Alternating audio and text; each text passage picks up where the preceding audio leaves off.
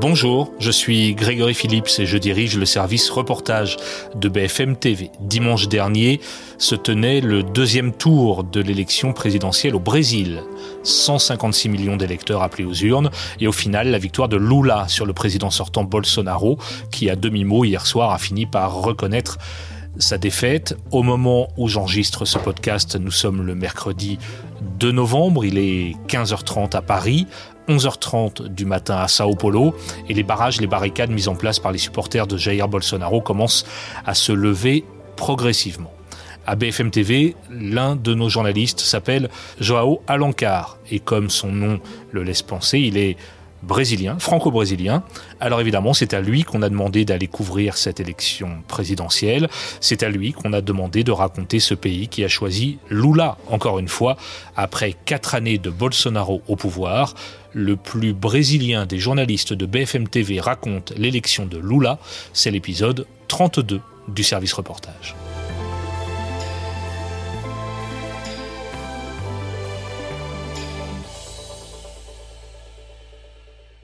Bonjour Joao.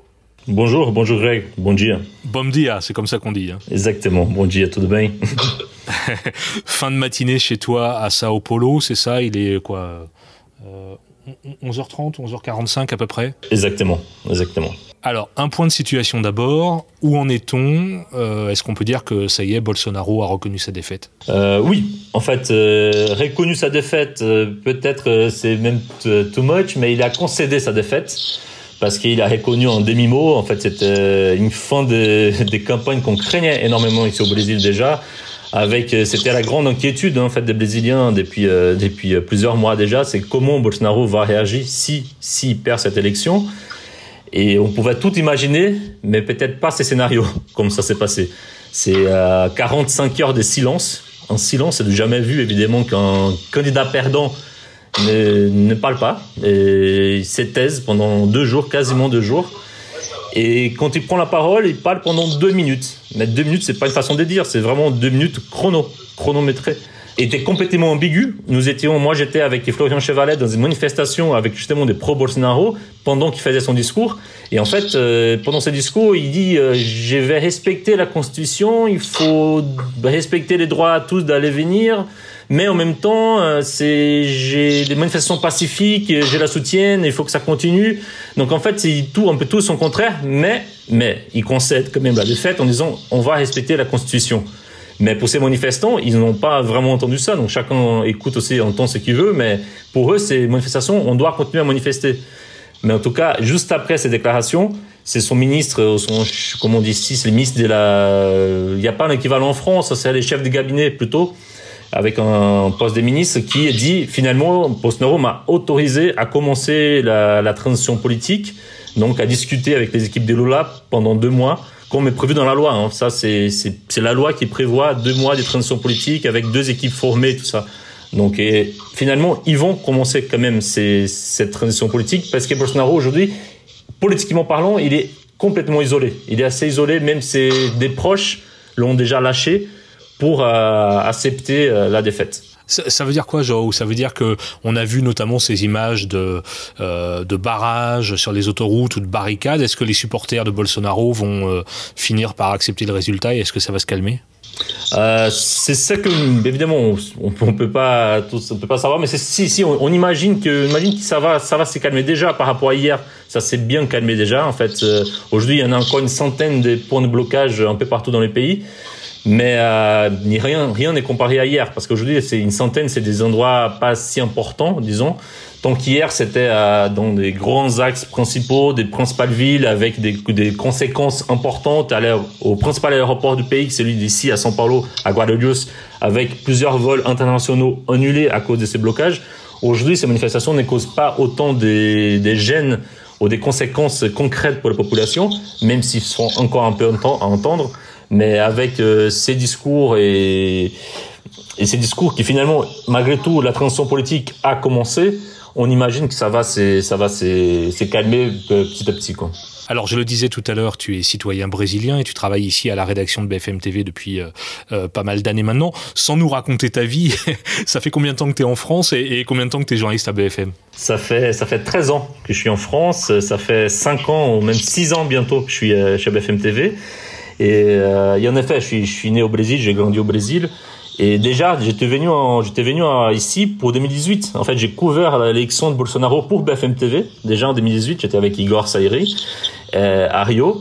Et euh, on, on, sentait déjà ces climats des tensions aussi, cette haine contre les partis de travailleurs. Et c'est ça aussi qui a fait gagner Bolsonaro en 2018 c'est qu'il y avait un alignement des étoiles avec les partis de travailleurs qui venaient d'être destitués ou avec un coup d'État qui a eu un constitutionnel, comme on dit. Hein parce qu'il n'y avait pas des raisons, des vraies raisons pour destituer Dilma en 2016, mais elle était destituée quand même.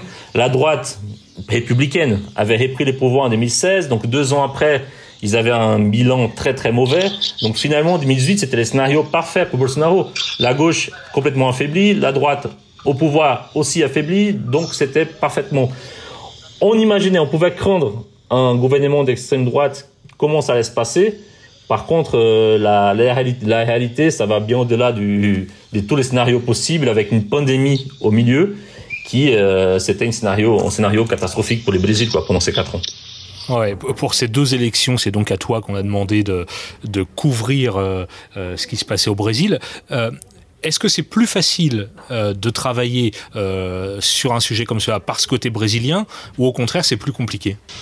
Mm, bah, je dirais non, je pense que c'est plus facile, plus facile dans le sens euh, ces quatre ans, je les suivis de près, même en étant à Paris, en étant en France pendant ces quatre ans, je suivais, euh, je suivais régulièrement. Les, médias brésiliens, l'actu politique brésilienne m'intéresse toujours, encore plus avec un président d'extrême, un écologie d'extrême, c'est surtout sous ses paroles, sous ses actes, sur ses, sur tout, tout, tout son gouvernement. Donc en fait, je suivais de près pendant ces quatre ans en permanence, même en étant loin.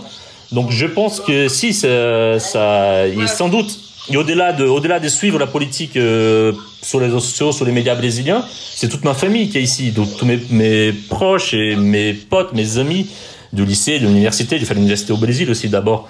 Donc en fait, j'avais cette attache et cette connexion en quotidienne avec le Brésil. Donc ça faisait que euh, tous ces discours et tous les polémiques brésiliennes et les, aussi les soucis avec la pandémie, tout ça, j'ai suivi des, très très près pendant ces quatre ans. Et puis évidemment, dans le travail journalistique, tu n'as pas besoin de traducteur puisque tu parles, c'est ta langue maternelle, donc euh, tu parles portugais. Euh, et, évidemment, ça, simplifie. Mais ma question était aussi, tu es citoyen brésilien, tu as sans doute, euh, et tu les gardes pour toi euh, à, l'antenne, euh, des opinions politiques, donc tu es aussi impliqué parce que ta, famille vit là-bas, etc. Est-ce que ça, en revanche, ça pose pas une petite difficulté? Disons que j'essaye, comme, pour chaque sujet qu'on fait, de garder justement cette distance, même si évidemment j'ai mon avis bien, bien tranché sur, sur le sujet, mais j'essaie à l'antenne de donner des faits d'être plus objectivement objectif possible. Même hier, quand nous étions à la manifestation avec les pro-Bolsonaro, on essaie d'être plus objectif possible, de garder cette, distance. Et pareil, la même chose pour la victoire des Lola dimanche soir. Et, euh, et d'ailleurs, Greg, je pense qu'il faut, je peux, nous avons montré dans, dans deux sujets sur BFM TV, tu, tu l'as vu euh, bien sûr, c'est au Brésil, normalement, on montre notre couleur politique. On affiche sa couleur politique, un peu comme aux États-Unis d'ailleurs. Oui, exactement. On affiche notre couleur politique, on nous dit pour qui on va voter, on montre très souvent dans la rue, sur les immeubles. Mais je peux te dire, en fait, moi je suis arrivé ici au Brésil, euh, là, il y a quasiment un mois, il y a un mois d'ailleurs, petit poil, euh, à la veille, au lendemain du premier tour. Et j'ai passé trois jours à Rio, puis à Recife, où vivent mes parents. Et en fait, j'ai jamais vu autant, comment dire, des, des autant d'envie, autant d'envie de montrer, d'afficher ces couleurs comme on a vu cette année. C'était assez, assez euh, particulier et assez important sur tous les immeubles. Je pense que même à Rio comme à Recife, pratiquement sur tous les immeubles, il y avait au moins un drapeau brésilien, un drapeau rouge, drapeau brésilien évidemment pour celui qui vote Bolsonaro, et drapeau rouge au, du Parti travailleur pour Lula. Et en fait, c'était une telle, une telle polarisation que les gens avaient vraiment envie de montrer ça sur les immeubles, dans les voitures. Sous les voitures, il y avait toujours un drapeau, des autocollants. Et pourtant, et c'est là tout le paradoxe, c'est que d'un côté, on affiche en public nos valeurs. Et ces côtés polarisés, ça fait que quand on est en famille ou entre amis, on ne parle pas de politique. C'est tellement opposé les deux discours. Et comme on dit, ça va même au-delà d'un discours. Il y a des valeurs aussi à des fronts de deux côtés. Donc en fait, euh, quand on a un président qui, avec des discours très souvent homophobes misogynes, ceux qui votent Lula ne veulent pas être, euh, ne veulent pas accepter ces discours-là. Donc quand on est en famille, on a des amis qui votent pour Bolsonaro parfois c'est très difficile d'accepter, mais justement, donc on dit, ok, vous affichez en public votre votre position politique, mais dès qu'on rentre dans notre cercle familial, familial, on n'affiche plus rien, parce que si on affiche quelque chose, on va se fâcher, et pour ne pas se fâcher, on s'éteint. Au Brésil, si l'on veut savoir pour qui son voisin va voter, il suffit de regarder par la fenêtre. Gustavo, au troisième, est supporter de Bolsonaro, et à l'étage du bas, Roberto, ancien député, et lui pro-Lula. Pendant la campagne, on a l'habitude d'afficher notre préférence électorale pour encourager notre candidat et montrer qu'on soutient ses idées. Il porte du rouge, symbole du Parti des travailleurs. Son voisin lui affiche les couleurs du Brésil, utilisées par Jair Bolsonaro. Je suis fier de Bolsonaro. Il a repris un pays très divisé. Il est en train de changer le Brésil. Et avec un second mandat, il va continuer d'améliorer l'économie et mettre fin à la corruption.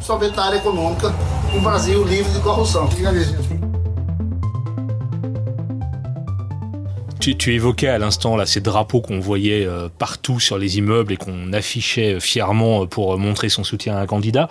Une campagne électorale au Brésil, euh, ça ressemble plus à une campagne euh, à l'américaine, et évidemment j'ai un peu Donald Trump en tête, ou plus à ce qui se passe en France Tu as couvert euh, évidemment les, les, campagnes dans ces différents pays. De, quoi ça se rapproche le plus? Oui, j'ai couvert, j'étais en 2012 aux États-Unis pour euh, la, la, réélection d'Obama, et évidemment c'est beaucoup plus aux États-Unis.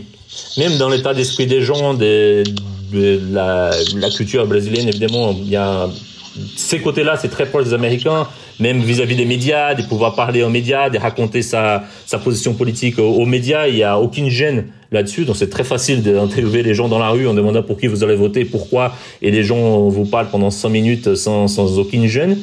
Euh, donc c'est sans doute euh, c'est la vie privée, la vie publique, et comme aux États-Unis, c'est beaucoup plus, euh, il n'y a pas trop de différence, on peut s'afficher tranquillement.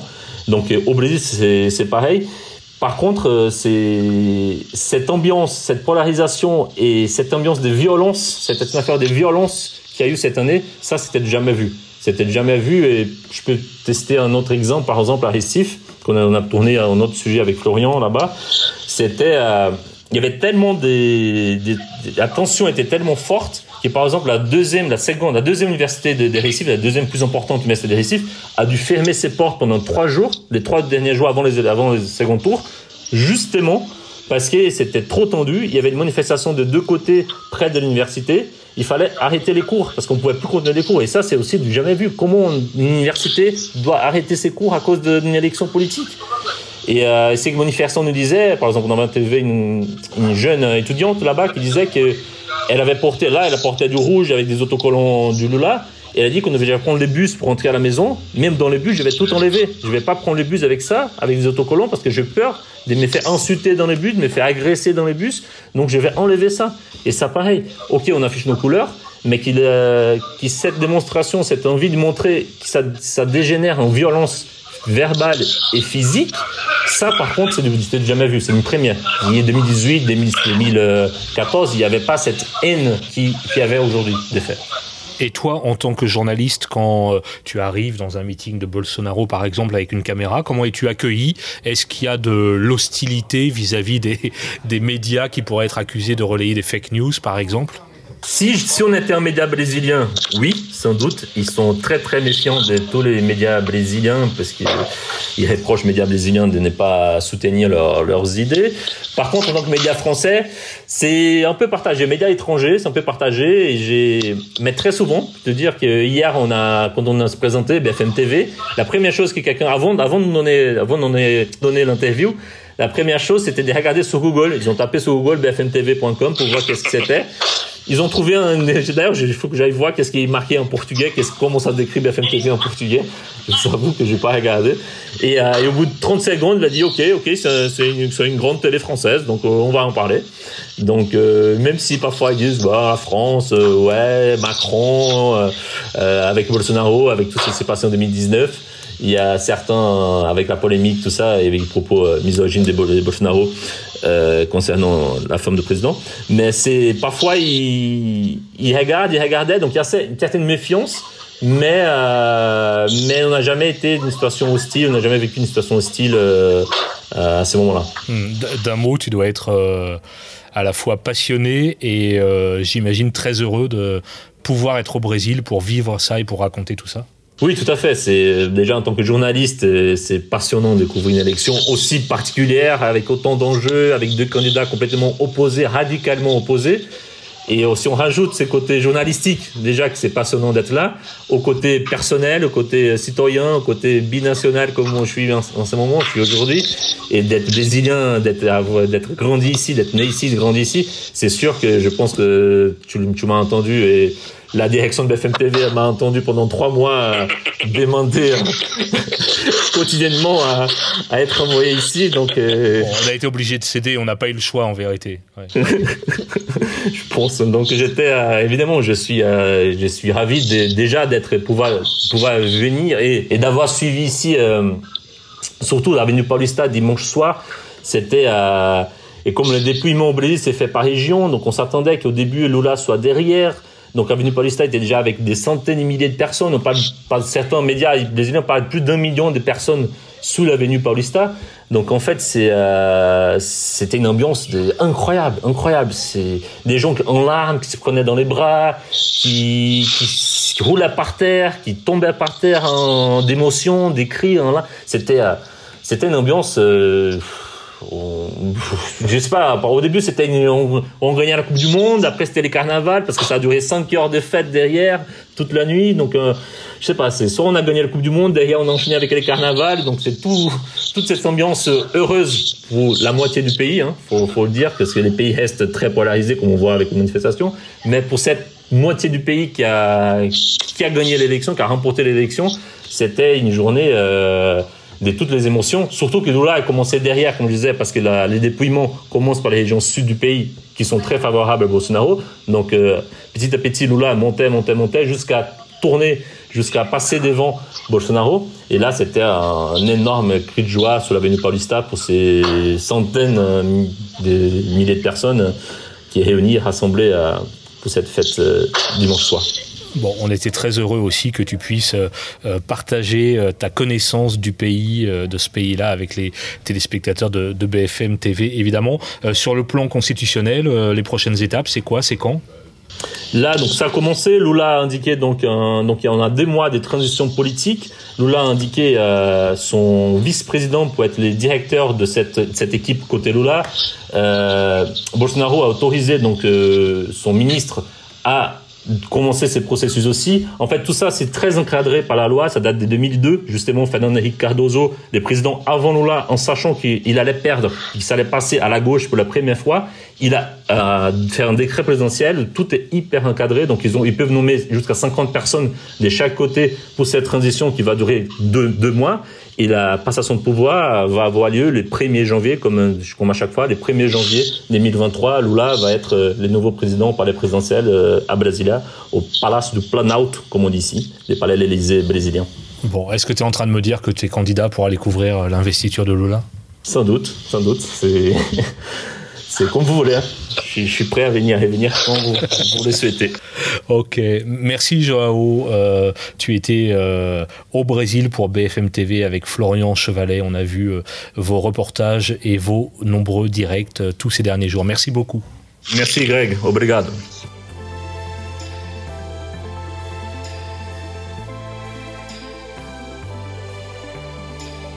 Voilà, c'était le 32e épisode du service reportage avec Joao Alencar, le plus brésilien de nos journalistes. Vous pouvez réécouter ce podcast quand vous le souhaitez sur l'application BFM TV. Je vous dis à très bientôt.